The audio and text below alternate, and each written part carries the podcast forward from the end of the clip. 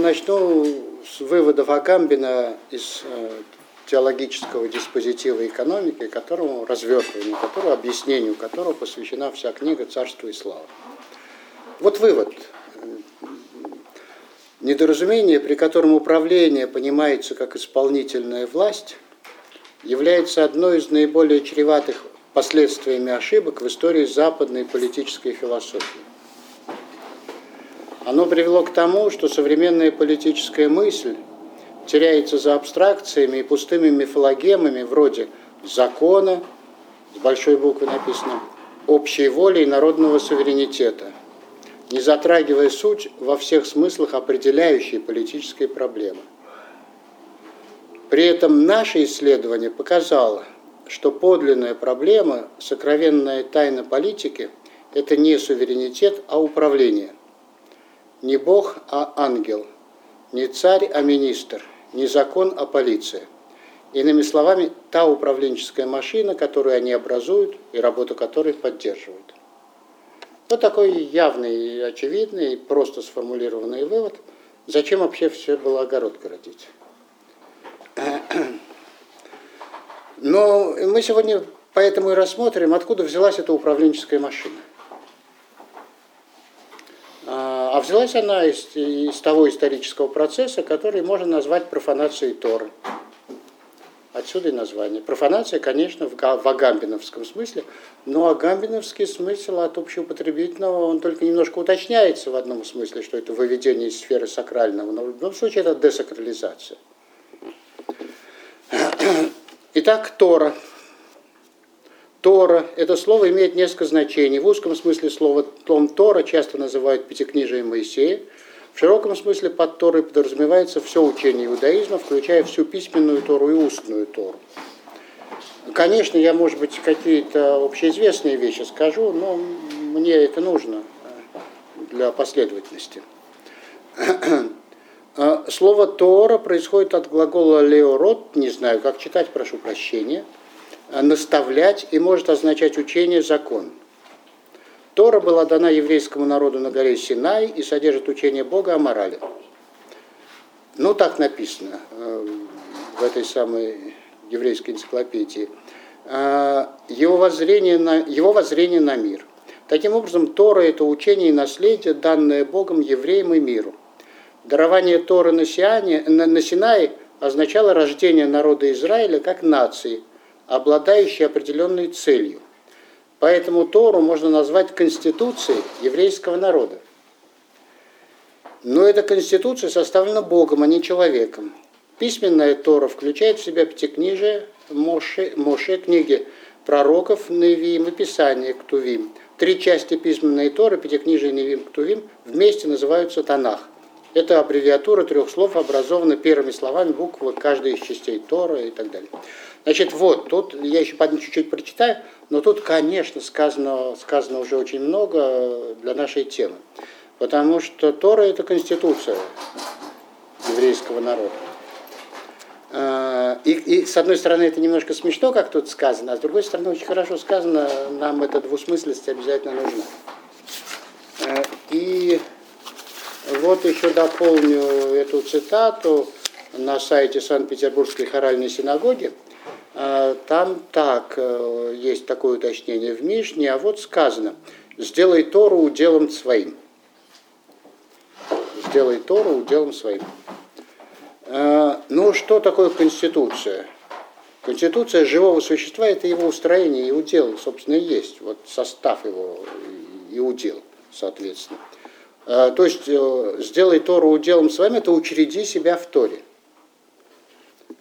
Э, и, и, и вот Тора это буквально священная книга. Вот священная книга. Что значит священное писание? Уже и христианское священное писание.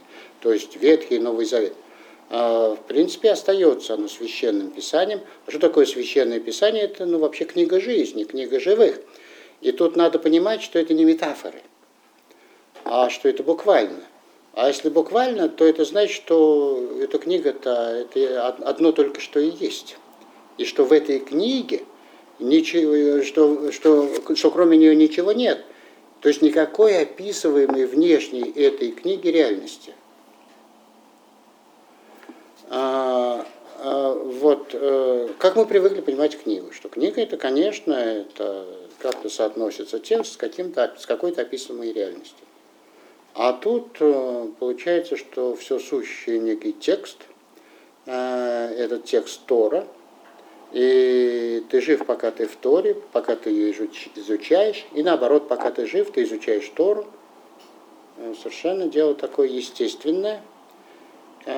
И вот поэтому ортодоксы в Израиле ходят в теплых шапках на жаре и не хотят изучать, и не хотят служить в армии, они хотят изучать Тору. И смотрите, сколько на них давят, вот правительство, все, и, и, и ну вот сейчас что-то, кажется, уже их додавили, или додавят, я не знаю точно, но в принципе так ничего не могли сделать, потому что действительно, зачем, э, что такое жизнь? Изучение Торы. Они правы. А, так вот, а, а, я перехожу к христианской средневековой книге, священным, но это не только средневековая книга, но в частности, как она существовала в средневековье. Священное Писание, то есть Э, в отличие от Торы, две створки. То есть раскрытая книга, которая так и изображается, как книга. Две створки, соответственно, тут меняется немножечко, э, ну, если сказать, семантика. Э, в каком смысле образование смысла?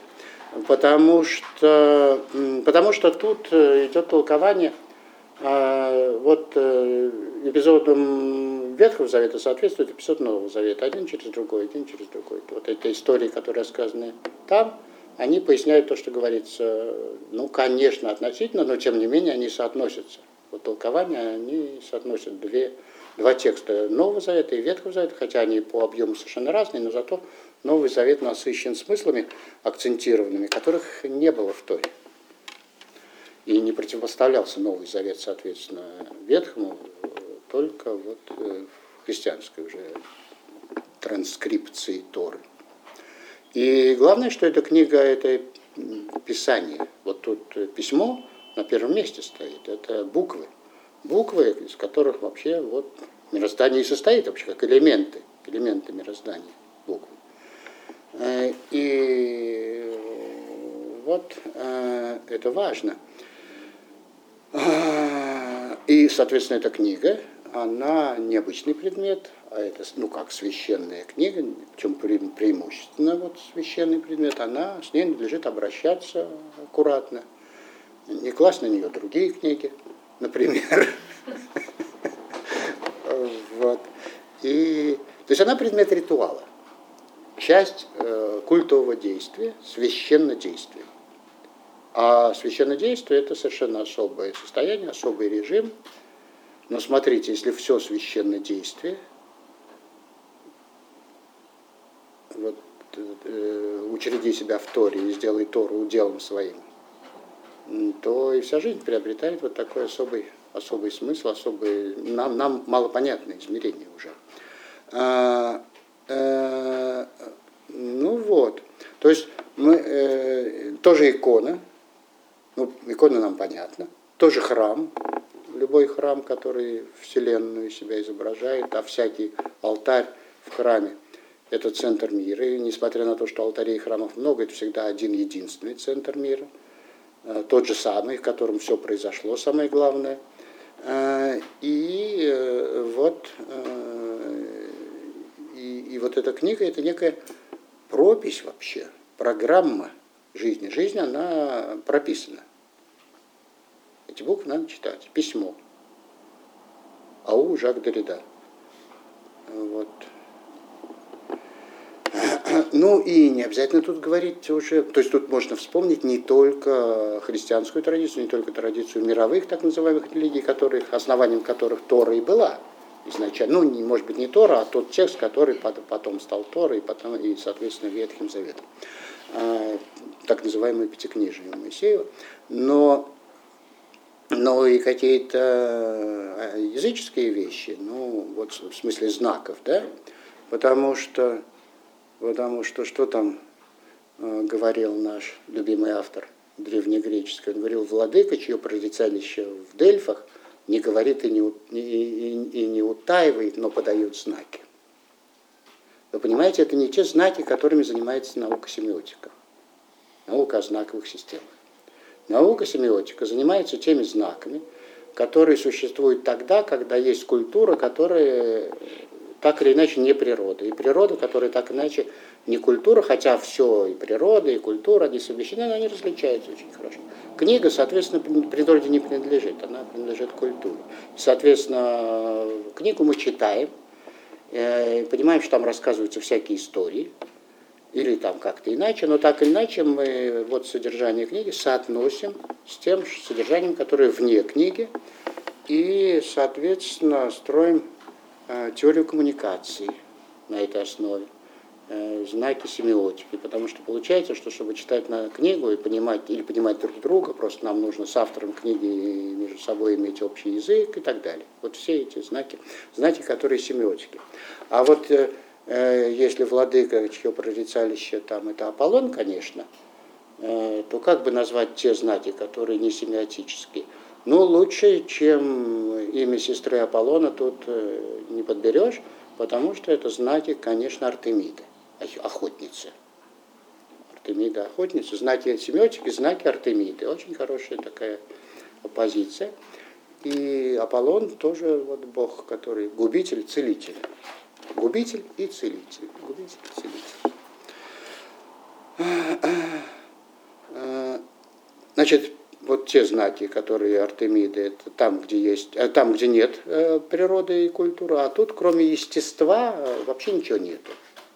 И вот эта ведь традиция продолжается, потому что когда книга, пока книга остается священной, она сама по себе самодостаточна в своем содержании, никуда. Она как раз э, вот э, то, что нужно своим делом сделать. Э, э, и э, вот, тем не менее, смотрите, когда мы с вами об этом очень много говорили, это сюжет неисчерпаемый, и, конечно, мы сейчас много на эту тему не будем говорить, но это так, по ходу дела упомянуть. Но все-таки вот античная позиция по природе, по установлению, она никуда не делась. Мы говорили, что античная культура, она осталась. Победила христианство как религия, но античная позиция по природе, по установлению, значит, искусство и Значит, как-то эта оппозиция должна была зафиксироваться в христианской уже традиции. Как она а, зафиксировалась. А вообще-то вот, наверное, так, что по природе Бог Отец рождает Сына, а по воле своей установления творит мир. Соответственно, единосущный Сын он по природе, а поскольку есть воля, то, ну вот, во всяком случае, такое объяснение я не, я не придумал, имело место. А, насколько оно ортодоксально, я не знаю. А, вот. Но во всяком случае ортодоксально то, что фиксируется, вот, э, как э, Бог сотворил мир словом. Почему, откуда это берется? Ну, потому что в Библии Бог сказал и стало. Э, да будет, он сказал, да. И вот сказал, да будет, сделал и стало. Вот этот троичный ритм мироздания, я уже о нем говорил. Fiat, fake it, factum est. Алгоритм такой творения. Э, и по Агамбину, мы помним, вот введение, появление такой концепта воли, вот Бога, творящего мир, э, создает цезуру между бытием и действием. Бог есть, по бытию он вот Бог, а, а с действием как же так? И вот э, Бог это пустой трон, Бог царствует, но не правит, а правит кто? Правит ангелы. Управление совершается через ангелов, то есть через небесную иерархию, соответственно, переходящую э, в церковную, э, у Дионисия уже, псевдо-Дионисия Ариапагита. Э, но, но и не только. Дионисий такой читаемый автор, популярный, и вот как-то его в ересе никто особенно не, не обвинял.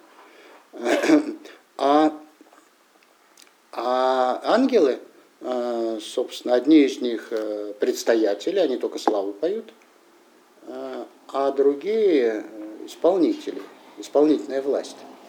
Они управляют миром, то есть исполняют закон Божий.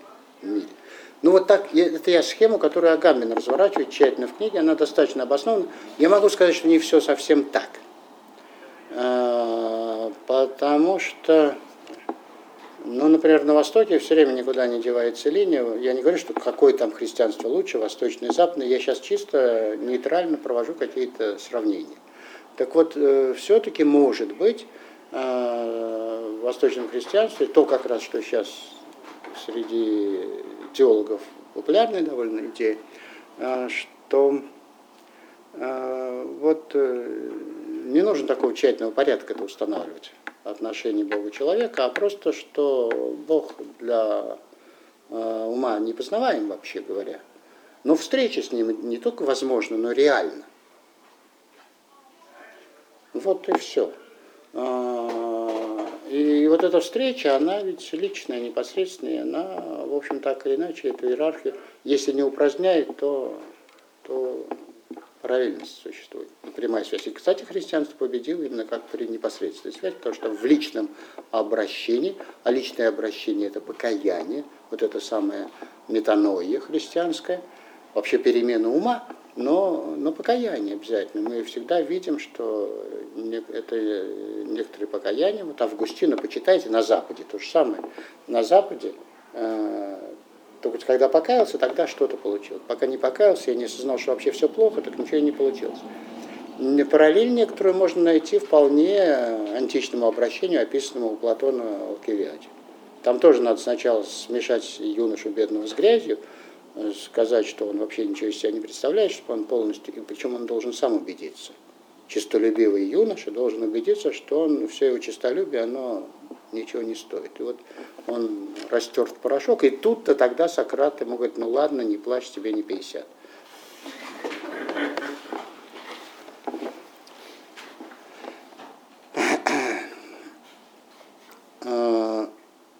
Да, и э, что на Востоке, что на Западе, вот это э, прямая личная ипостась, ипостасная, можно сказать, потому что личность так она поэтому и переходит вообще на человеческую личность. Сначала чисто богословское понятие. А, а, а, вот эта мина под чиноначалием. Мина, которая сразу была заложена, лежала тысячу лет примерно – и потом взорвалась. И получилось новое время. И в этом смысле сопоставление псевдодионисия, который написал вот эту программу для всего Средневековья, и это вам была не программа коммунистической партии, которую никогда она не могла исполнить, когда пыталась, а это один человек написал, а не коллективный ум и разум целой эпохи. Но один и написал на тысячу лет программу для всех средних веков, которые точно средние века и проследовали ей. Но вот это иерархическое, и Дионисий как бы вот эти две соблюл а, идеи. С одной стороны, что это иерархия, с другой стороны, что это, ну, называлось это у него апофатическое богословие, но предполагало а, личную непосредственную связь, которая вне всяких иерархий, вне всяких смыслов, разумных, рациональных, в смысле логоса античного, логоса сущности преимущественно. И поэтому так это и было. А, вот эта мина сработала, и крушение иерархии, что стало значит, началом нового, крушение иерархии. Как она, где, в, в разных сферах, в разных областях, по-разному это отражалось, не сразу, не везде, не одинаково, все это. Но это вот э, начало нового времени. И если уж мы говорим об управленческой машине властной, то надо говорить, иметь в виду новое время. Потому что, э, в средне... повторяю, что в Средневековье иерархия – это общий порядок мироздания. Общий порядок мироздания. В этом смысле некая идеальная, ну не идеальная норма, в смысле нормативности, там, ценности и все, а вполне живая, переживаемая, так сказать, не, не называемая ценностью, потому что понятие ценности, оно тоже на европейское, больше. А, но в любом случае это некоторый порядок держателей авторитета, я повторяю Сергея Сергеевича Аверинцева, а, который реально притворяется в пасторскую власть. В разных вариантах тоже, феодальная лестница, церковная иерархия, церковная иерархия, образцовая иерархия, она для всех служит образцом. Э, хотя берет очень много, тут много обратной связи, потому что какой-то церемониал царское, почитание царя он был, он складывался, поскольку царь небесный, то царский церемониал переходил на царя небесного, церемониал, связанный с царем и так далее. Тут много очень взаимодействий сложных, но тем не менее. И, э, и вот э, э, пастырь и овцы. Соответственно, кого пасет пастырь, пастух? Ну, стадо, ну, овец, потому что овцы, они, с одной стороны, невинные, э, так, существа, а с другой стороны, они э, разбредаются. У них свойственно им как-то не, ну, пастырь нужен, короче говоря. Без пастыря овцы разбредутся. И вот э, реальные овцы, средневековые, то есть тех, которых пасут, пасет пасторская власть и светская, и церковная, они, и причем эти овцы не только пашущие, не только воюющие, но и э, молящиеся. Ведь три основные категории – пашущие, воюющие и молящиеся. Так вот, все эти овцы, и те, и другие, и третьи, они Э, только и делают, что разбредаются кто куда. И их все время надо, ну уж как там пастырь пасет, вот приводить в порядок. В стадо собирать, чтобы все было нормально. Порядок, чтобы был. Э, э, и поэтому средневековье в сравнении с новым временем вольница, средневековая вольница – смотрите, поэтому оно так трудно сдавало свои позиции. А, вот что пишет Артега и Гассет. Э, когда-то там вышла в Испании книжечка э, «Жизнь одного, жизнь одного испанского капитана». Там, для вида да он капитан испаньоль. Ну, как капитан перевести? Предводителя вообще. Давида, да он капитан. И вот Артега в предисловии к этой книжке, смешно интересный, то что там, в принципе, приключения этого капитана описаны, подвиги его всякие. А, он пишет замечательные вещи. Э, настолько замечательные, что я это прямо в некоторых курсах учебных вставляю и э, читаю.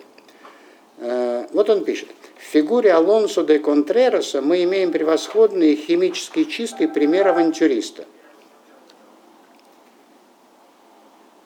Ныне, ныне это значит вот сейчас.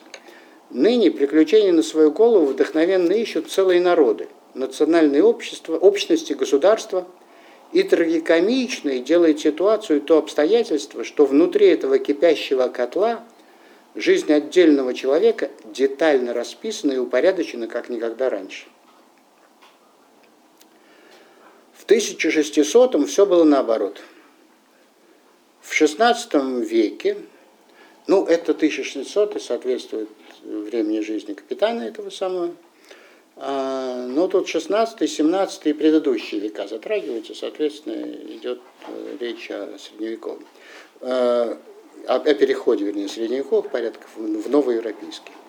В XVI веке повсюду в Европе возникла та странная власть, именуемая государством с большой буквы, знакомая средним векам лишь в рудиментах и зачатках. В течение первых ста лет своего существования государство, оно все время идет с большой буквы. Ну, правильно, Левиафан все-таки. Э, в течение первых ста лет своего существования государство, э, еще подросток, не очень понимая, зачем оно нужно и какие средства у него в распоряжении, с неразвитой бюрократией, развлекается тем, что как рыцарь круглого стола скрещивает копья с противником в славных битвах. Оно идет на войну с жаром и страстью, которые дисциплинируют призванные массы людей и придают им органическое единство. Этот дух запечатлен в Карле V.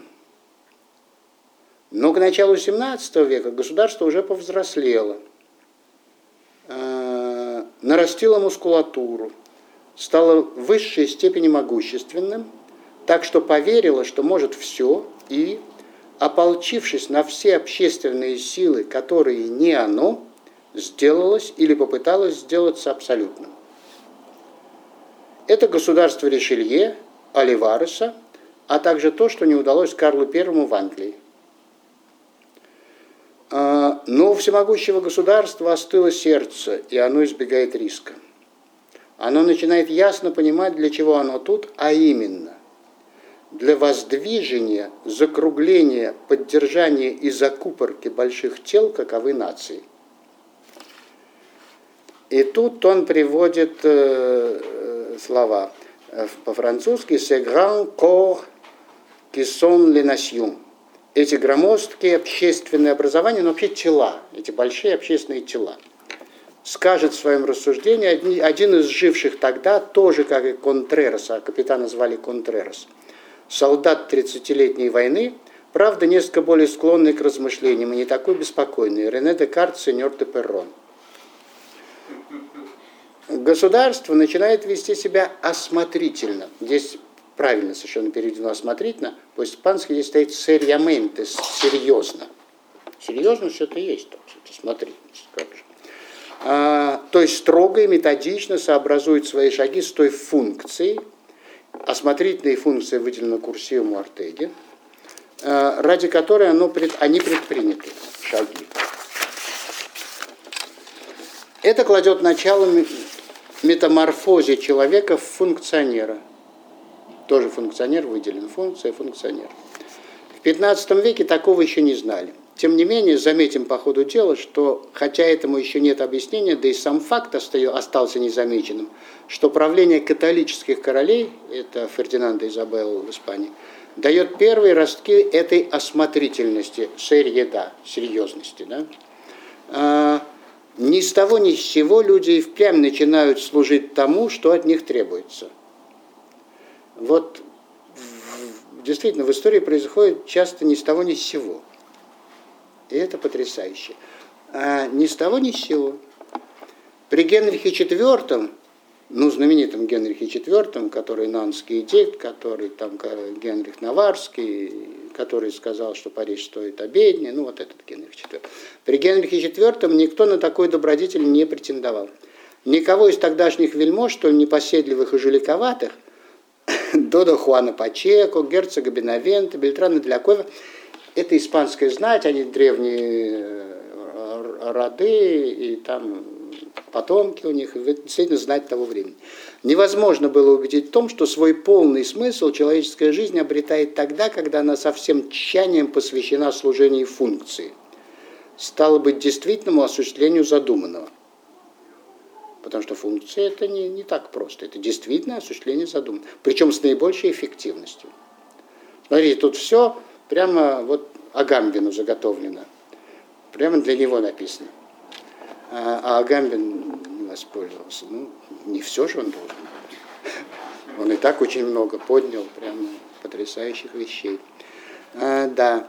А, а, они полагали, вот эти все вельможи, а, они полагали, что не человек должен приспосабливаться к своей миссии и обязанности, а наоборот, миссия должна служить ублажению индивида. А самым несущественным в каком-либо предприятии было для них довести дело до конца. И самым важным воспользоваться им как чистым предлогом и счастливым случаем для того, чтобы не сидеть на месте, поспорить, войти в раж, заварить заварушку, а если повезет, добыть себе на остриях праздных пик какую-нибудь выгоду.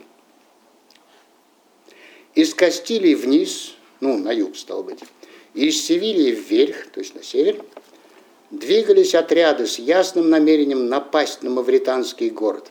Тут почему Артега это пишет? Я маленькое отступление. Потому что это времена э, такой патриотической испанской истории. Когда реконкиста мы отвоевываем ту самую Испанию, мавров, который это христианское дело, которое, значит, вот освящено, и мы реконкиста, короче говоря. Такая франкистская история, официальная, совершенно очень он это Артега это пишет. А, а, вот, значит, вот они э, э, отправлялись из Севили вверх, а из, э, э, а из, э, из Кастилии вниз, а из Севили вверх, и двигались ясным намерением напасть на мавританский город. Они встречались в Аррою де лас Егуас. Э, вообще это у Кобыльева Брода. Кобыльев Брод.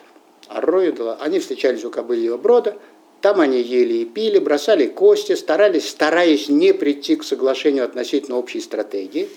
И итогом их горячей дискуссии был гром поношений. Поношение это мягко. Здесь более такое слово по-русски, но ставить его как-то не надо. Перевод.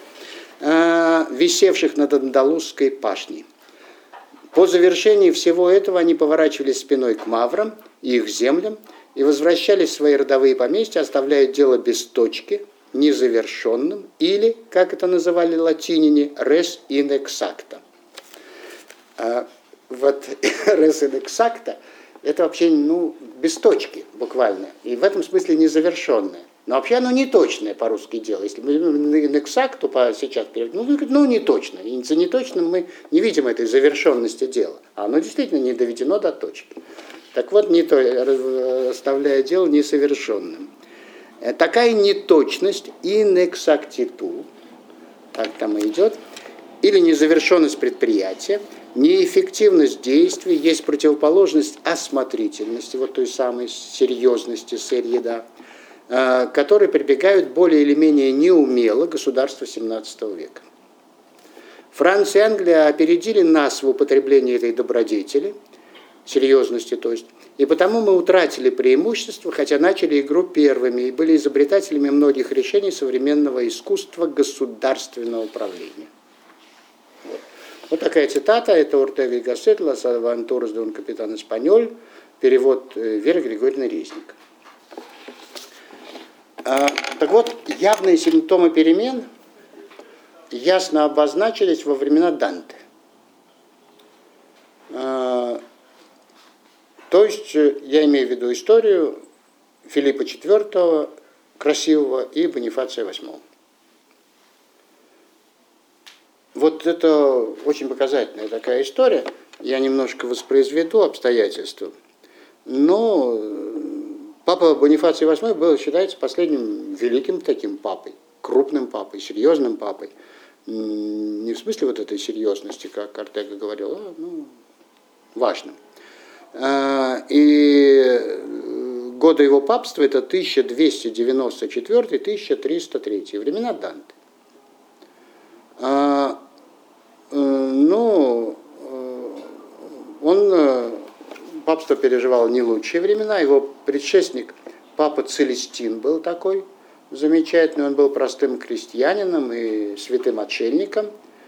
И первый и последний раз в истории папства до, почти добровольно отказался от папской тиары. Ну, не последний раз, потому что уже это было. Помог ему в этом вот как раз Бонифаций VIII, Целестину отказаться. Э, и, а папство ну, вот не в лучшем состоянии, потому что у него и, денег там не очень хорошо, и, ну, в общем, надо было как-то что-то делать. И Бонифаций постарался. А, во-первых, он постарался Целестину, значит, сказать, что давай, святой отшельник, немножечко, а я тут делами займусь. А, но, но Целестин ему предсказал, он сказал ему, это тоже исторически, насколько это правда, это неизвестно, но все равно в истории больше правда то, что даже неправда, чем собственно, документированные свидетельства. А слова вот такие. Ты вступишь на престол как лисица, будешь править как лев и умрешь как собака. Значит, отшельник как бы не злился ему что, но он провидел. А, Все сбылось. Бонифаций VIII не хотел считаться с тем, что со времен Иннокентия III, а это могущество папства, мир изменился, что усилилась национальная политическая светская власть, и по-прежнему правил авторитарно и деспотически. За вопиющий непотизм Данте поместил его в ад. Когда представители древнего римского рода Колонна возглавили борьбу за отмену его выборов, Бонифаций отлучил дом Колонна от церкви и объявил его вне закона, конфисковал имущество, приказал начать крестовый поход против их владения и разрушить их крепости. Колонна вынуждены были бежать во Францию ко двору Филиппа IV Красивого. Кардиналы в Риме были возмущены жестокостью папы, чтобы их успокоить, он дал им красное кардинальское платье. Влияние папы укрепил блестящий успех юбилейного 1300 года. 1300 год, напоминаю, это год путешествия Данте по трем мирам загробным. А, Причем точная дата. Там дни известные. Ну, считается, что это пасхальный день. Хотя есть другие гипотезы, но так преобладает это. Вот. 1300 год, юбилейный, да, отшельников там было много и так далее. Э, Бонифаций обещал всем посетившим священный Рим э, э, и базилики апостолов Петра и Павла полное отпущение грехов. И время ежегодно пребывало до 30 тысяч богомольцев, и каждый вносил свою лепту, соответственно, в благосостояние Римской католической церкви. Церковь получила огромный доход, и обычай юбилейных годов дошел до нашего времени тех пор. А, ну, последний год, последний юбилей был на нашей памяти совсем недавно, такого тоже было стихотворение. А, а, да. Однако борьба Бонифация VIII с Филиппом IV красивым закончилась не только его личным поражением, но и окончательным поражением идеи папской теократии. В это время шла война между Англией и Францией там, и так далее. Клир жаловался папе на жестокое двойное налогообложение. Бонифацию смотрел в этом э, нарушение прав папства и запретил английскому и французскому королю вот деньги взимать. Э, соответственно, э, английский, Англия уступила, э, а Филипп IV запретил вывоз золота и серебра из, из Франции. Соответственно, это очень показнее больно ударило. Э, э, и, и, и вот э, папа, соответственно, против короля выступил, а король получил поддержку, вот как, какую король, поддержку получил король Филипп IV Красивый, это интересно. Ну, обычно ссылаются во всяких справочниках исторических на так называемых легистов, законников – которые выдвинули программу независимого от церкви и государства, требовали апостольской бедности для иерархии и, и только духовной для, для власти, что власть церкви должна быть только духовной. И насчет Константинова дара тут очень много говорилось, что он извратил подлинную природу церкви, папы, папства. И вот э, легаты отрицали прима папы даже в догматике. А папа обосновывал свое вмешательство в мирские дела только своей духовной властью. А, так вот, не столько, конечно, легисты, сколько то, что были у Филиппа Красивого предшественники, в частности, Людовик Святой, ну, девятый, который сделал, опять же, Бонифаций его сделал святым для того, чтобы как бы ублажить сначала французского короля, но ничего не получилось. А это дед Филиппа IV а, Красивого. И э, э, вот э, что сделал Филипп, этот сам Людовик, сам святой, он погиб в крестовом походе, а, но он начал какие-то реформы. И вот эти реформы в чем состояли? В введении парламентов. Парламенты это совсем не парламенты, а это суды, говорильни. Э, королевские суды как противовес э, феодальному суду. Ну, то есть чистому произволу феодалов тут был противопоставлен какой-то королевский суд, к которому могли обращаться. И вы понимаете, вот это введение королевских судов парламента в это учреждение, оно, конечно, э, сделало короля практически таким реальным, реальным властителем, пользующимся поддержкой населения, потому что был, была альтернатива феодальному произволу. А потому что феодальный суд, сами понимаете, какой. Э, вот это одно. И, ну, в общем, и еще потом Филипп уже четвертый, собрал генеральные штаты. Штаты – это состояние, сословие, стало быть. И вот среди этих генеральных штатов впервые было третье состояние. Оттуда оно и пошло, тьер и та, третье сословие. Таким образом, вот были такие серьезные основы заложены для того, чтобы на каком-то другом принципе объединялось население вот этой территории, на которой Филипп IV правил, которая называлась Францией. И, соответственно, имея такую поддержку, он мог выступить уже против папы, что он и сделал спокойно. Потому что выступление было, конечно, такое серьезное, э, серьезное. А, папа там издал буллу о подчинении светской власти Святому Престолу. То есть он всеми силами пытался восстановить тот порядок, который, в принципе, был в средневековом не, не столько реальным, сколько нормативным, потому что всегда императоры соперничали с папами. Вся политическая интрига Средневековья состоит в основном в соперничестве папы и императора. Кто кого. Кто за обладание двумя мечами. А, а вот, а, но а, легистов, с одной стороны, были, и их позиция еще короля и легистов усиливалась тем, что в это время утверждается мысль действительно о суверенитете нации, о суверенитете нации и народа, ярко выраженная, между прочим, в сочинении Марсилия Падуанского а, «Защитник мира», который назывался. Ну и в конце концов, вот папа, папа временно отступает, причисляет к лику святых Людовика IX, деда как-то замириться, но борьба не утихает. Папа издает буллу о подчинении вот светской власти святому престолу, но Филипп II э, приказал сжечь ее в соборе э, Парижской Богоматери, не где-нибудь. Э, и король передал дело на решение сословий и нотаблей, и знати которые приняли его сторону. А, после, того, э, после этого Филипп IV арестовал папского легата, и папа вызвал его на собор в Рим, угрожая отлучением. Еще не отлучен король. Однако король туда и не думал ехать, а запретил участвовать в соборе французскому духовенству – и, ну, там длинная история, я ее не буду все рассказывать, потому что там всякие булы было. Кончилось дело тем, что вот посланниками он избрал людей, которые папу сильно, сильно имели личные счеты с папой. Потому что одного из этих легистов, э, родственников, э, убили там и так далее. Вот э, заклятый враг Бонифация, советник и советник Филиппа был такой Гильем Ногаре. Гильем Ногаре. И, он во главе вооруженного отряда приехал в Анании арестовать папу, э, ну и так далее. Он был ее внуком сожженного еретика Альбегойца и был убежденным сторонником светского королевства абсолютизма и, соответственно. И папу с оскорблениями стащили с престола и захватили в плен. Однако э, противники рода колонн, римские аристократы – Э, Арсини освободили папу, и он торжественно въехал в Рим, но вскоре умер от, пережен, от э, пережитых волнений.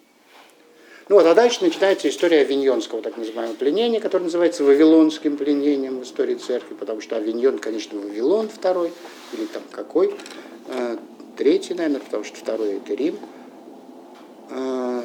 Ну, вот такие, такие вещи. То есть, что-то получается, соперничая между собой за обладание обоими мечами, папы и императоры проморгали королей. Э, и складывается независимый от вселенской иерархии и светской и церковный центр власти, монархическое, новоевропейское, вот это самое государство. И это оно будет машиной. Вот оно будет машиной. Э, и, и почему говорить, что оно не укоренено в бытии, царь царствует, но не правит, но это же тоже некоторая сигнатура, э, то есть диспозитив такой, самовластие, который может в разных э, ситуациях совершенно по-разному, разные формы принимать и по-разному располагаться конкретно во всякой исторической ситуации. Понятие, встраивающееся в разные политико-экономические расклады – в зависимости вот от этого оно меняет свой смысл и содержание. Оно в самых неожиданных может э, контекстах возникать самовластие. Например, в том, что самовластие – это принцип человечности. Сам человек должен собой владеть. А как он может сам владеть? А вот это большая, большая сложность, о которой, между прочим, Агамбин в конце, очевидно, вот и говорит. А, а, а, а в другом смысле, даже такие вещи, как вот техники себя, то есть когда они становятся, собственно говоря, техниками, то есть ритуализованными процедурами, они, в общем, перестают быть э, тем, чем они были изначально, опытом себя. Потому что именно потому, что они ритуально утвержденные в данном обществе процедуры, которым формально надо следовать, вплоть до того, что дальше идет исповедь, процедура исповеди, приходи на исповеди, Вот, а Авдотья не приходила уже две недели, я ее отмечаю в тетрадочке, потому что я пастырь. Значит, процедура исповеди как ритуализация покаяния, э, вот она, это диспозитив в смысле Агамбина, да, вот, то, что внешне накладывается на человека и заставляет его быть. Э, включая э, вплоть до профанации полной христианского покаяния, например, в процедуре проработки на комсомольском собрании – или партийный там какой-то, и везде вот эти все псевдо вот этих самых теократических э, системах правления, они пышным цветом расцветают. Причем, ведь не думайте, что все врут. Что самое ужасное.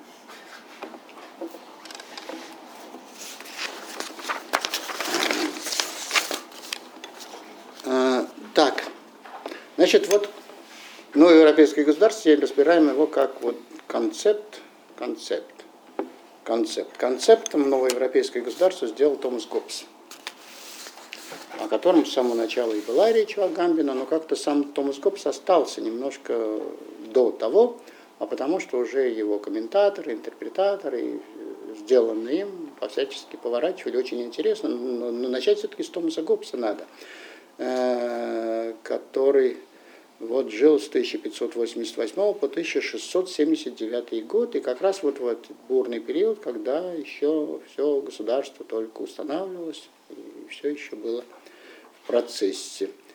А, замечательно мы, если отрываем какую-нибудь Википедию, а Википедия это замечательная вещь, я вот ни, ни, никаких не собираюсь бросать в Википедию каких-то упреков там, это все поверхностно, потому что, ну и что, если там что-то не так? Ну так исправьте. Чего вы в самом деле? Ох, там не так.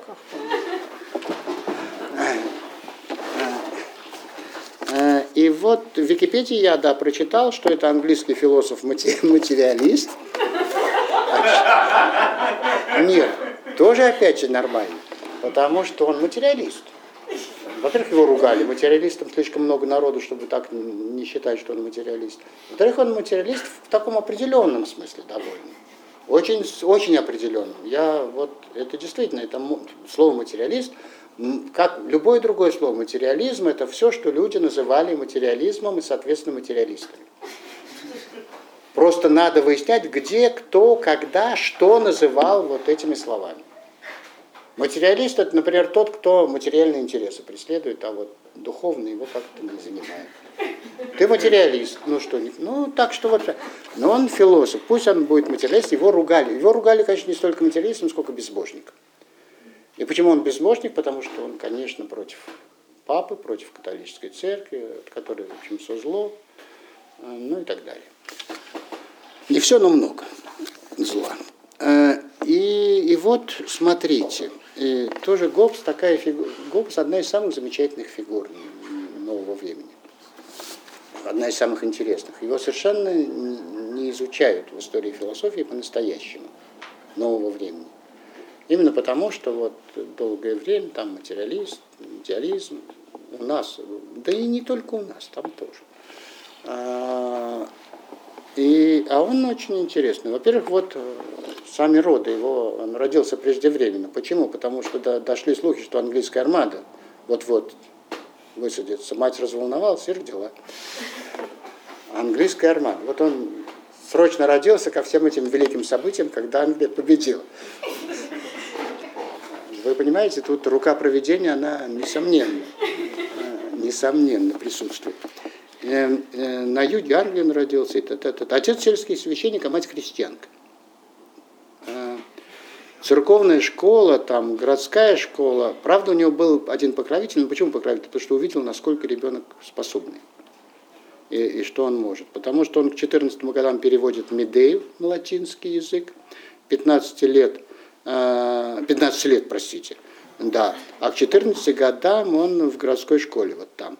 А, и, а в это время всякие исторические события в Англии происходят. Вот, он поступает в университет Оксфордский, по окончании гувернер в одном из самых знатных семейств, э, фамилий. Э, ну и так далее, и так далее, поскольку у него много знакомств через знать, и все, он, он э, много путешествует, много посещает, много знакомых у него. Он секретарь у Фрэнсиса Бэкона какое-то время. А что значит секретарь? Ну, они пишут за него. Часто. Э, и если вы читали замечательную работу Игоря Сергеевича Дмитриева о Новой Атлантиде, с эпиграфом из, э, из как основатель ордена иезуитов-то зовут, Господи, высоте. Да? Из Лайолы, да. Из Лайолы э, насчет композицию Локи. Композицию Локи. Счастливый остров Бенсалем называется статья. И композицию Локи, это эпиграф, это устроение места. Прямо тоже к нашему диспозитиву. Так вот, э, там все подробно расписано насчет того, какие части. Были исследований много, а Сергеевич это тщательно все произвел. Там что написано Бекном, что не Бекном. Ну, вот, что-то написано Гоббсом. Э, и, ну, одним словом, вот он э, посещает Францию, Германию, Италию, изучает французский, итальянский, а в это время вот как раз Генрих IV, который наварский, его-то и убивает 5 мая фанатик-католик. Все события, вот они тут завязываются. А, уж не знаю, с Контреросом встречался он или нет, думаю, что нет, но, но вот э, по возвращению, по возвращению он изучает, там, начинает перевод Фукидида, а потом царствование Якова I и так далее. Вот все эти события.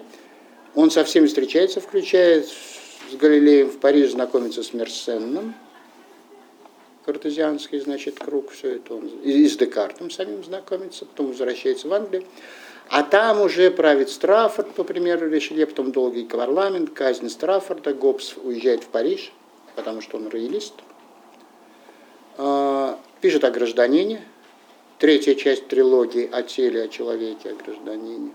В Англии гражданская война идет, Гоббс в Париже, учитель математики, наследника престола.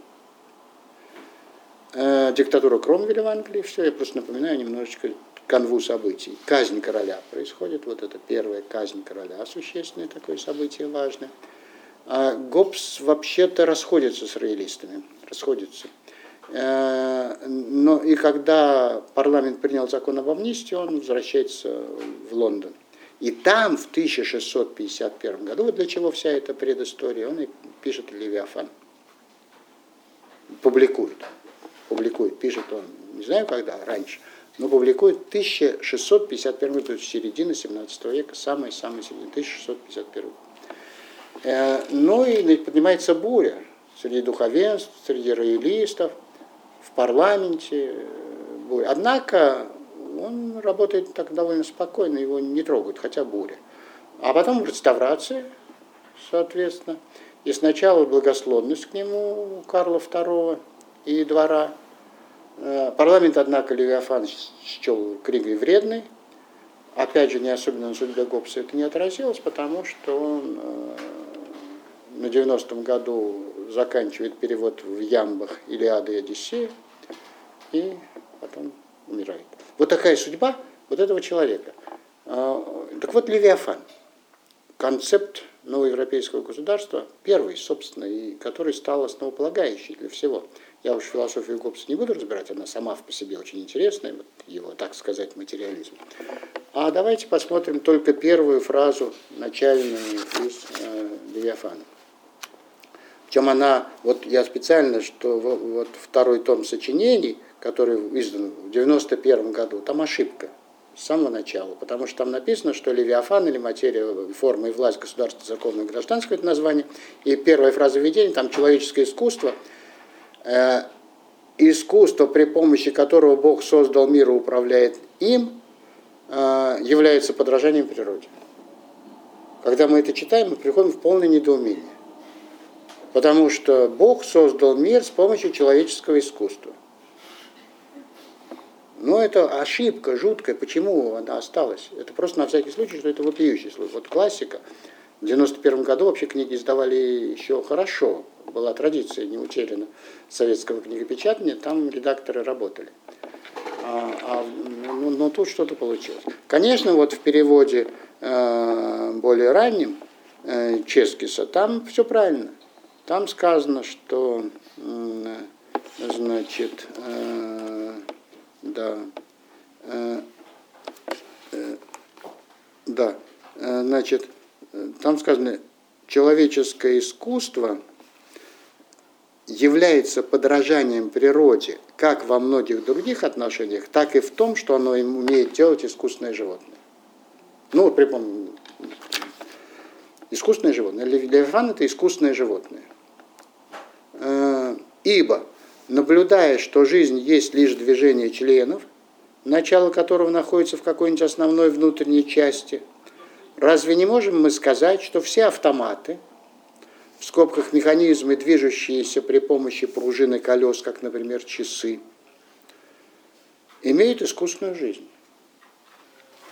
В самом деле, что такое сердце, как не пружина? Что такое нервы, как не те же нити, а суставы, как не такие же колеса, сообщающие движение всему телу так, как этого хотел мастер? Впрочем, искусство идет еще дальше, имитируя разумные и наиболее превосходные произведения природы человека.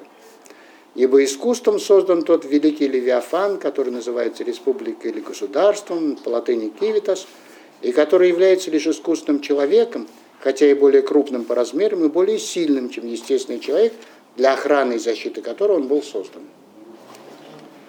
Верховная власть, дающая жизни начало всему, душа искусственная, Верховная власть – душа.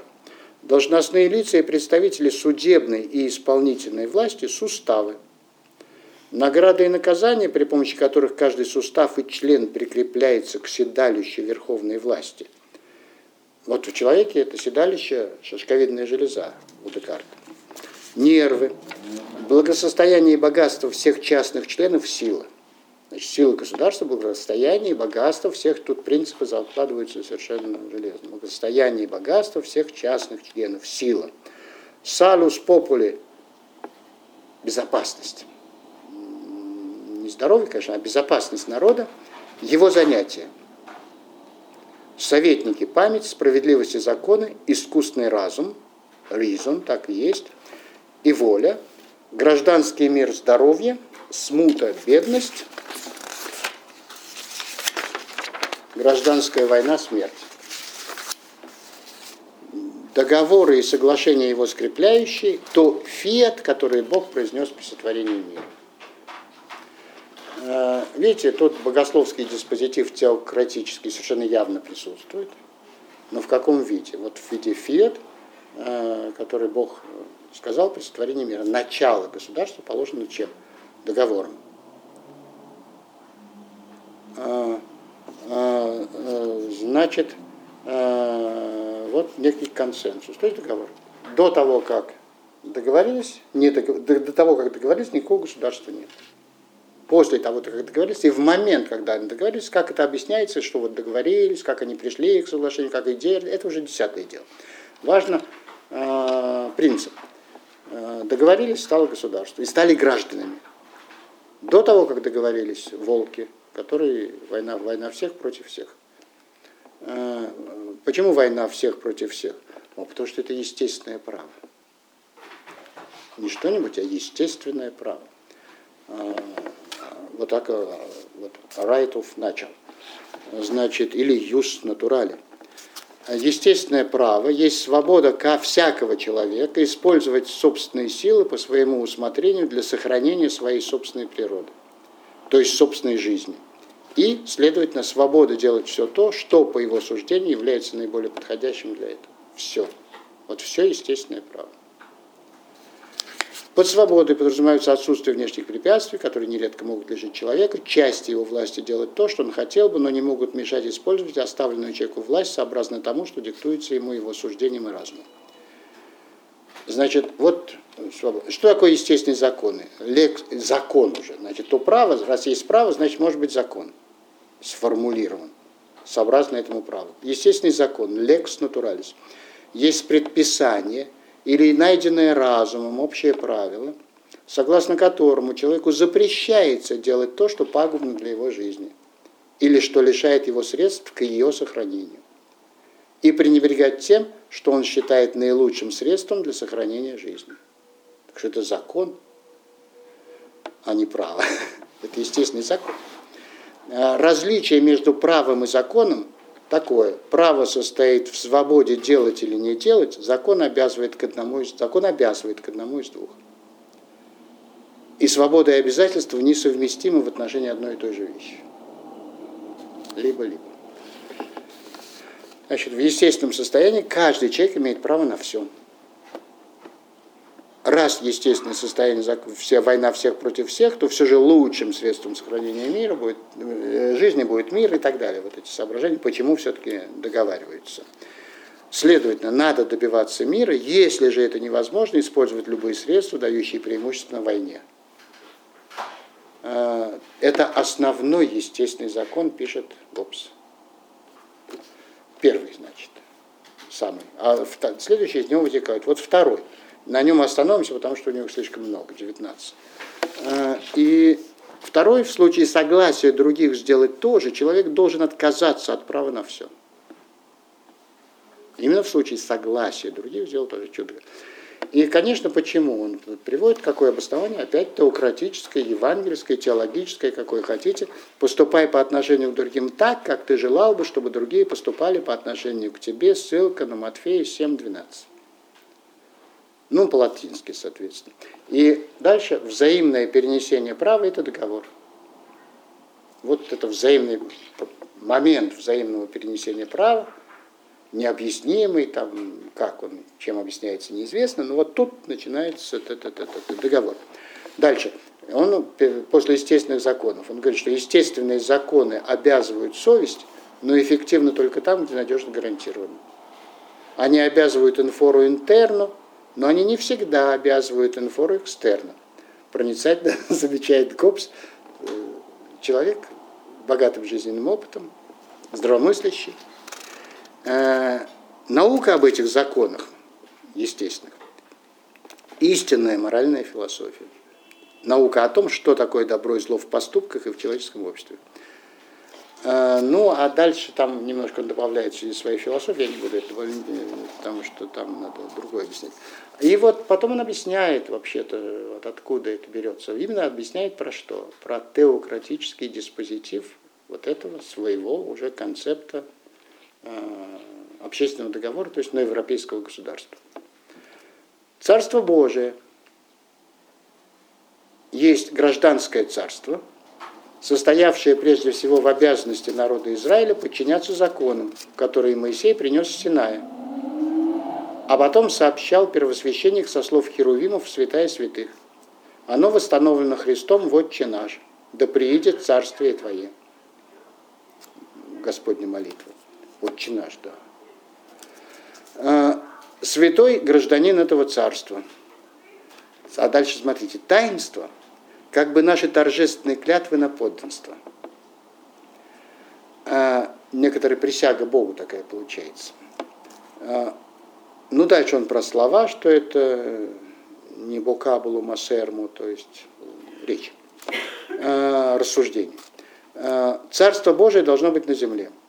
Э, христианское государство и церковь одно и то же. В каком смысле? Что государство это есть церковь, а церковь не нужна отдельно от государства. Э, нет надобности, получается. Да? Э, Царство Христа не от мира сего. Искупитель, ну, это не буду, а вот, э, да, церковная власть является лишь властью поучать. Э, Дух Святой, Параклет, Утешитель, Помощник. Апостолов остав... Апостолам оставлена не принудительная власть, а власть провозглашать и убеждать. Верховная власть Христос оставил гражданским государем. Вот, э, значит, это во второй, в третьей части он объясняет собственно, диспозитив откуда. А в четвертой еще добавляет очень интересные вещи, потому что называется «О царстве тьмы». А, союз обманщиков, которые в целях приобретения власти над людьми в этом мире стремятся темными и ошибочными учениями погасить как естественный свет, так и свет Евангелия и сделать людей неспособными войти в грядущее Царство Божие. Церковь не есть Царство Божие, пастыри не являются духовенством. Имеет в виду вот, э, католическую церковь. Ну и заключение последнее только о тьме, проистекающей из несостоятельной философии и вымышленных э, традиций. Э, философию он определяет э, замечательно. Э, замечательно в смысле вот это конкретное определение, оно интересно, именно как принадлежащее тому времени и этому автору.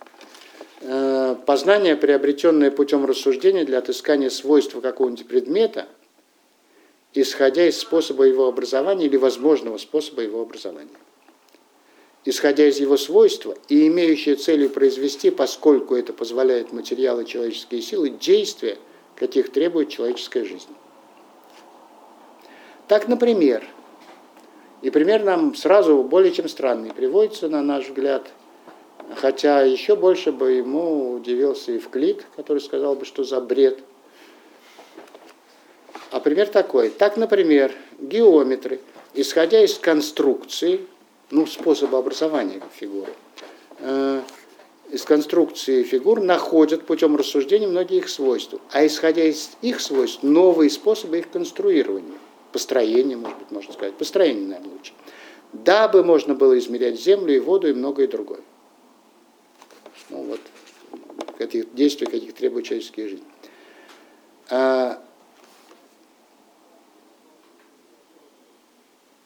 Но все-таки маленький комментарий я тут сделаю чуть-чуть к этому, чтобы было понятно. Потому что, конечно, он тут определяет философию как вообще науку, научное знание. Научное, то есть вот знание научное. Причем э, ведь э, вот Гоббсу восходит разделение истин факта, истин разума. Путаница большая, потому что у это совсем другое.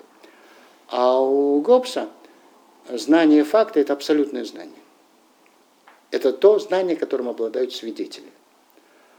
А наука, она не требует такого свидетельства, она если то строится по принципу «если», мы перечислили все «если», и тогда, если из этих «если» вот это вытекает, и вытекает необходимо, то мы имеем научные знания и можем от эффекта идти к причинам, от причин к следствию. Как-то более-менее э, контролируемо. А, и поэтому он и говорит, что а из чего он исходит, что знание есть знание способа образования какой, какой-либо вещи. Вот как она образовалась, из каких элементов и каким путем. И насколько мы это можем проследить, мы имеем точную науку. Поэтому мы не можем иметь науки точной о природе, между прочим. Вот физико-математическое естествознание, нов, новоевропейское, это не то, что Гоббс запрограммировал, это не... тут он не так. А зато какие точные науки, вот науки в, этом смысле слова. Ну вот философия, если одна философия, если так аккуратно, познание, приобретенное путем рассуждения, сказать, свойства. А Э, вообще-то э, политика, соответственно, учение о государстве. Почему? Да потому что сами люди сделали государство. Мы знаем, мы образовали вот его, и мы знаем, и способ этого образования, вот он, он как бы в нас сидит, мы помним, как мы это сделали, договорились. А, и а, вот, соответственно, политика, этика, которая истинная наука моральная, физика, политика и геометрия, математика. Три точные науки по Гоббсу. А остальные все неточные. Поскольку услов... Вот, а, а почему точные? Потому что условные. А условия это опять же договор. Мы договорились отобрать эти условия, а остальные оставили для другого. У него все очень логично. И э, вот э, Дегомин, десятый пункт, он там пишет, людям доступна наука только о тех вещах, чье порождение зависит от их воли. Поэтому доказуема теорема о количестве наук, о которых называется геометрией. Причины свойств отдельных геометрических фигур заключены в тех линиях, которые мы проводим сами, и порождение фигур зависит от нашего произвола. Так что для того, чтобы узнать свойства какой-нибудь фигуры, нам достаточно рассмотреть все то, что содержится в конструкции или в построении – Э, в конструкции, которую мы выстраиваем, когда рисуем ее. Да, вот геометрия, политика, этика могут быть доказаны априори. Напротив, причин того, что создано не нами, мы не знаем, мы можем только искать их, исходя из следствия. Э, у Гоббса был один последователь, последователь, который не хотел, чтобы он был последователем во всех смыслах, потому что он был католик, а Гоббс, с его точки зрения, еретик. Э, поэтому он не ссылался, упоминал, но, но не ссылался. Э, Вико, Джамбатиста Вико, который развернул такое обоснование наук, замечательно, не в общей науке, не новой науке об общей природе нации, а таком методологическом, что ли, сочинении, э, которое называлось «О древнейшей мудрости италийцев, извлеченной из начала латинского языка». Прекрасное сочинение, э, которое он желал противопоставить картезианской науке. Вот этой. Ну, я уже ухожу сильно в сторону, потому что это сейчас не, не, не наша тема. Э, да, вот еще последнее насчет, да, от тьмы, проистекающей из несостоятельной философии. Но тут он э, говорит о началах и прогрессе науки, философии. Досуг есть мать философии, а государство есть мать мира и досуга. Так что и вот это хорошо. Государство все-таки мать мира и досуга. А, о философских школах Афинин он пишет, отмечает, что школа по-гречески это досуг, а не вот, что он имеет в виду, не современная дисциплинарная школа который, не, не, вернее, не современная, а схоластическая дисциплинарная школа. Схоластика тут великую роль сыграла э, в упрочении диспозитивов. Э, и э, да, ошибка Аристотеля. В хорошо организованном государстве управляют не люди, а законы. Это о том, что государство машина. Управляют не люди, а законы. В хорошо организованном государстве. Вот то самое, о котором он пишет. А эта ошибка принадлежит к числу гибельных. Ну и так далее. Вот о выгоде, проистекающей из тьмы, кому эта выгода достается. И тут он уже о церкви, о клире, о папе, о католической, естественно. Тут не жалеет хороших слов. За чем ему отплачивают совершенно, естественно, э, не любовью. Э, э, вот такое такой принцип вводится очень интересный, который переключает субстанции, то есть сущности, на функцию. Познать, сделать. Сделанный нами самими Левиафан.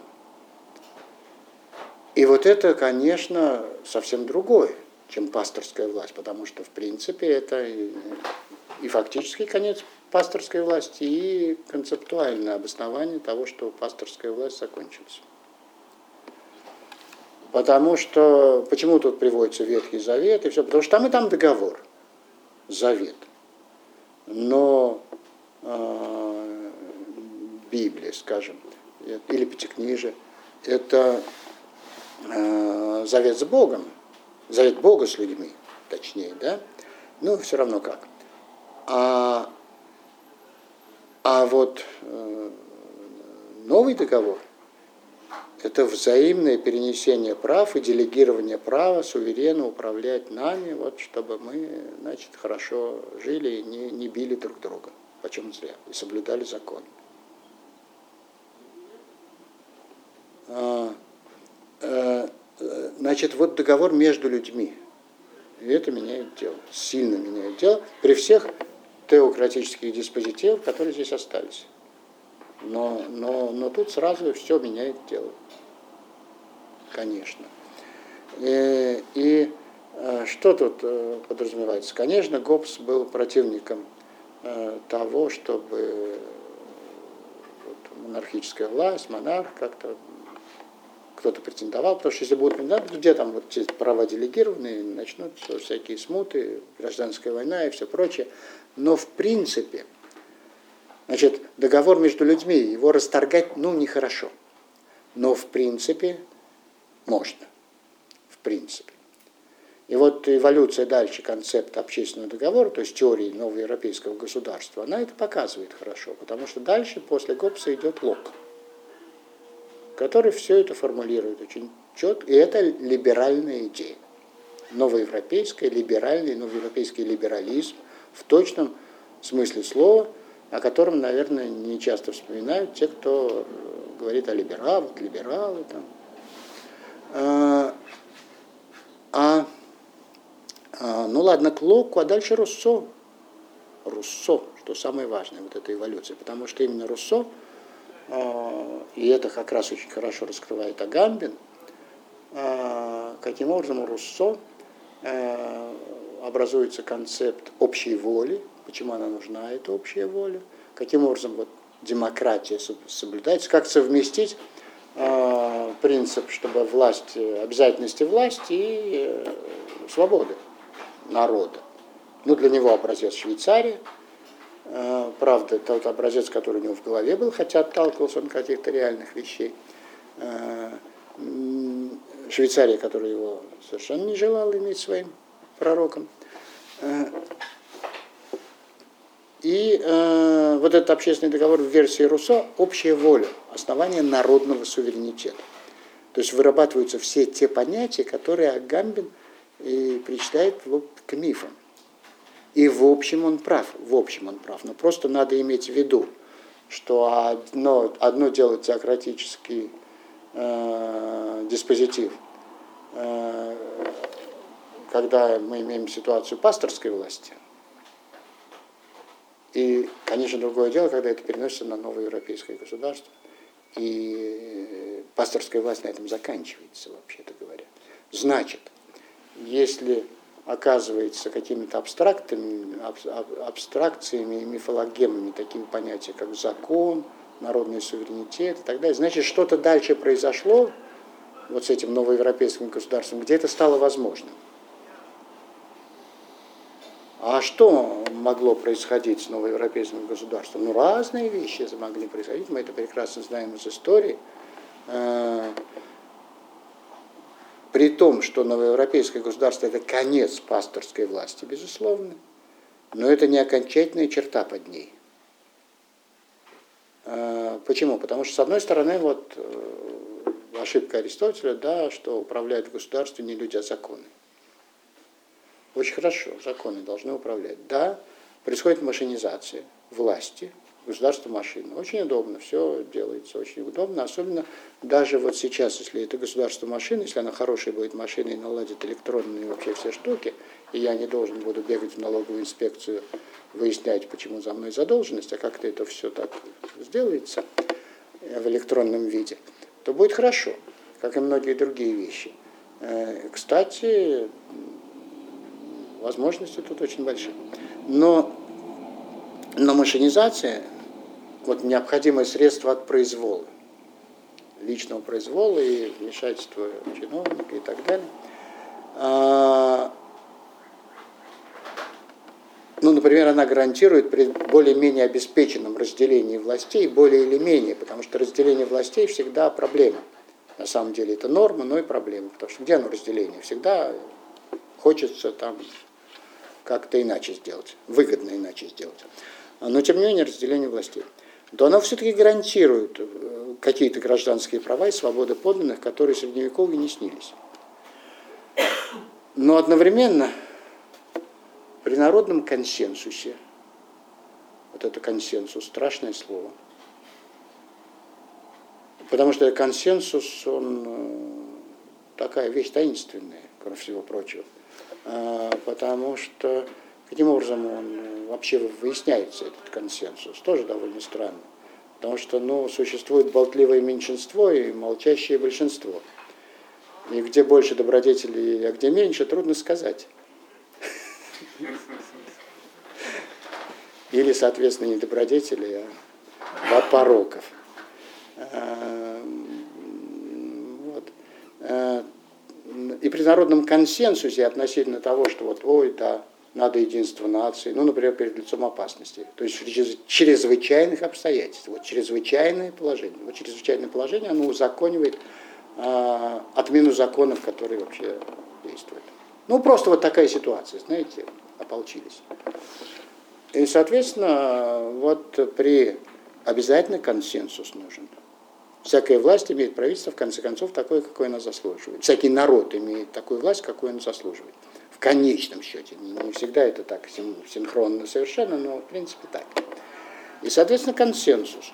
И вот э, если есть консенсус на то, что нужно единение нации перед лицом опасности, а, то э, это машинизация моментально обеспечивает такой плавный очень переход и быстрый вот это гражданского общества в, в псевдотеократическое формирование. Э, псевдотеократическое тоталитарное государство, которое ну, по всей, настолько по одной модели все сделано, что просто тут нечего выяснять. Совершенно все ясно. Э, э, вот провозглашающий и обеспечивающий власть одной партии, пусть и всенародной в кавычках, и одного лидера или фюрера. Конечно, существует различия, опять же, все равно существует различия между пасторской и государственной властью и знанием, соответственно. Но вот это ангелы, а ангелы, они очень хорошо научаются управлять душами, находить всякие пути управления душами, управляемых. Так что те сами воспроизводят условия собственного того, что вот э, Фуко называл асюжетисму, двойное слово с двойным значением. Становление субъектом, он, он субъект, он как бы у него собственное мнение, он выступает от собственного мнения и делает сам выбор, который он хочет, как вот субъект. Но эта субъективизация одна, оказывается одновременно подчинением, асюжитис, асюм. То есть вот подчинением. Поэтому власть, она органическая такая, и все, все хорошо, все замечательно. И тем не менее, и это вот то, о чем, на чем Агамбен. И тут э, он, безусловно, прав, конечно. Э, ну вот, а насчет болтливого меньшинства и молчаливого большинства и регулярного государства мы не имеем, конечно, лучшего примера, чем э, наш дорогой Николай Васильевич Гоголь, из шинели которого все вышло, не только литература, т-т-т-т. Потому что вообще-то Акакий Акакич полноценный совершенно человек. Вот он живет хорошей жизнью. И вы понимаете, он... Нет, и не шутка. Это по-настоящему. Нормальная, хорошая жизнь. Его не интересует вообще-то вот... И он не, не особенно может там бумаги. И, но главное, что ему содержание бумаг этих настолько чуждо, настолько далеко от него, что ему не важно. Но зато он умеет переписывать. Вот это переписывание, это совершенно гениальная вещь. У Витгенштейна есть длинное рассуждение – насчет того, как вообще копирование происходит. Вот каллиграфия, копирование, хороший почерк, как скопировать красиво. И когда еще писали в начальной школе перьями и чернильницами проливайками, и перья были одиннадцатый номер, и такой, и потом еще другой, то человечество, конечно, еще было другим. Оно еще э, не было таким деонтологизированным. А, а, вот это переписывание у Wittgensteina просто там есть некоторое обоснование, потому что это действительно вот копирование, как творчество, потому что не знает человек, откуда образец, все равно он изобретает образец, и тут он... И вот человек находит себя в этом, а что плохого? Каллиграфия. Каллиграфия. Это же такая прекрасная вещь. Если исходить из первенства письма, вообще, в антологии, то, то это очень важно. Но кроме того, мы можем еще вспомнить, что Князь Мышкин тоже обладал такой способностью. А он как бы Иисус Христос вроде. Вроде того. А, так что действительно важно. И вот, э, э, значит, живет человек полноценной жизнью, никого он не касается, все. Его, конечно, допекают. И вот шинель, да, ну украли, плохо, нехорошо, но ведь не в этом там в конце концов, а в чем? а в том, что одно значительное лицо начхало на то, что у него украли шинели, и никакой справедливости он тут не может найти, потому что, ну да, возмутились бы, ничего бы ему не вернули, остался бы он на шинели, ну переписывал бы дальше. А тут вот это одно значительное лицо. И вот это все. И там замечательно у Гоголя Акакий Акакич смиренный оказывается демоническим Акакием Акакевичем, который вот что делает. И вообще надо читать Гоголя, особенно правителям. Спасибо.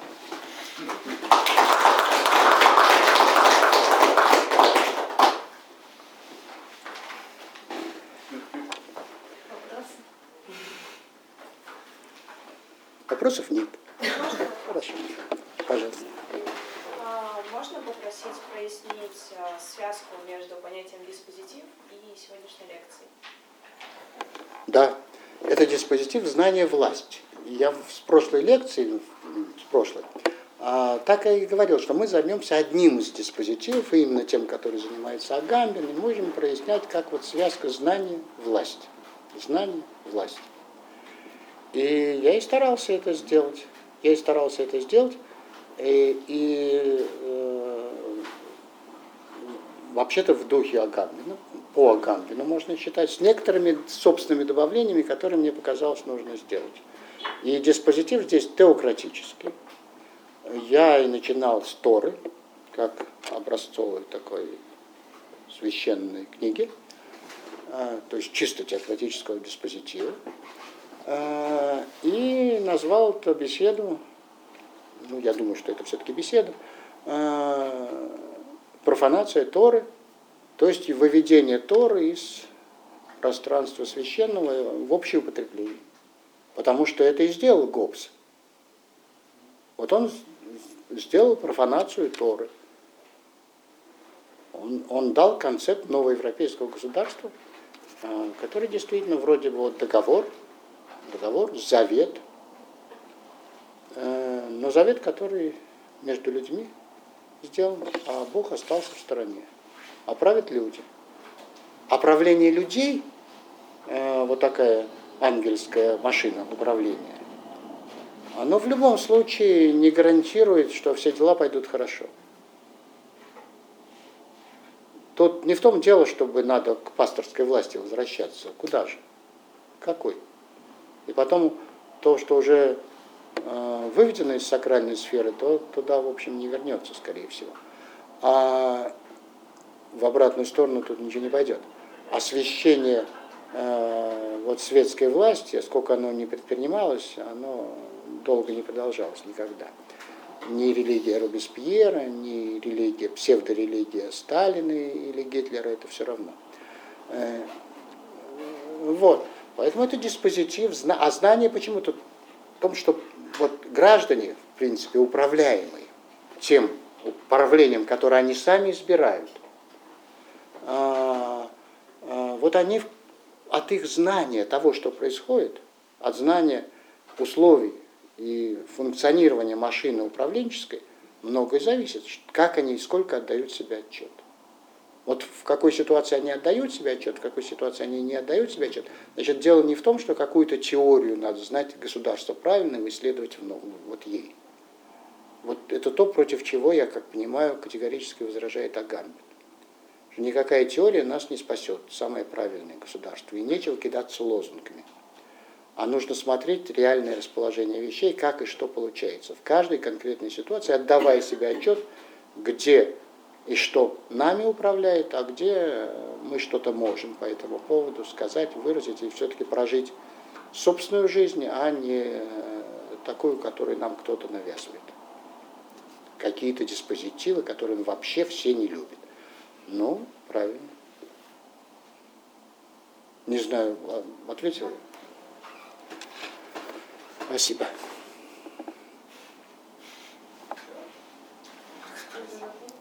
А почему? А вопрос моего курса, я сейчас не заканчиваю свой курс, надеюсь, что еще будет последняя лекция, если у вас хватит на меня сил, то э, вот почему мы, почему философы говорят о диспозитивах больше, чем о чем-то другом сейчас в это время. Почему как бы философия не хочет заниматься, не хочет быть философией как ей полагается. А вот что-то всегда из себя такое делает, а в то же время продолжает называться философией.